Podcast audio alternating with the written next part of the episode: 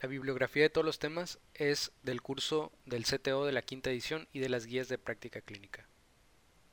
La enfermedad celíaca es una enfermedad inmunológica causada por intolerancia permanente al gluten, que afecta a individuos genéticamente predispuestos. Esta proteína se encuentra en el trigo, la cebada, el centeno, la avena y el triticale. La predisposición está condicionada por alotipos HLA-DQ2 y HLA-DQ8. Se produce una atrofia severa de la mucosa del intestino delgado. Además de esto, también se produce un infiltrado linfocitario T en la lámina propia, hiperplasia de criptas y atrofia vellocitaria. Las manifestaciones clínicas de la enfermedad serían diarrea crónica, distensión abdominal, dolor abdominal crónico, heces malolientes, anorexia, signos de desnutrición, atrofia muscular y retraso póndero estatural.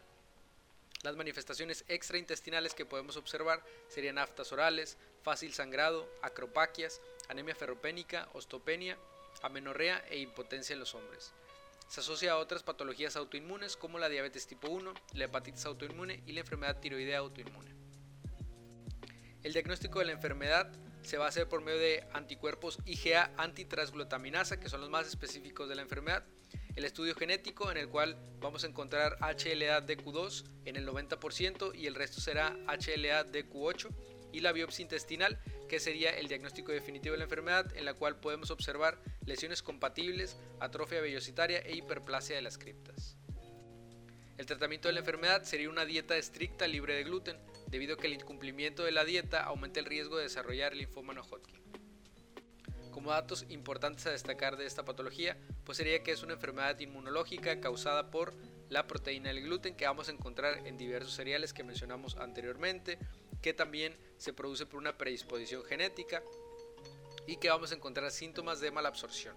Algo también muy importante del diagnóstico son los anticuerpos más específicos que son los IgA antitransglutaminasa y pues en la biopsia intestinal que veríamos las lesiones compatibles con atrofia biocitaria e hiperplasia de criptas y pues el tratamiento que es muy básico, que simplemente consiste en una dieta libre de gluten.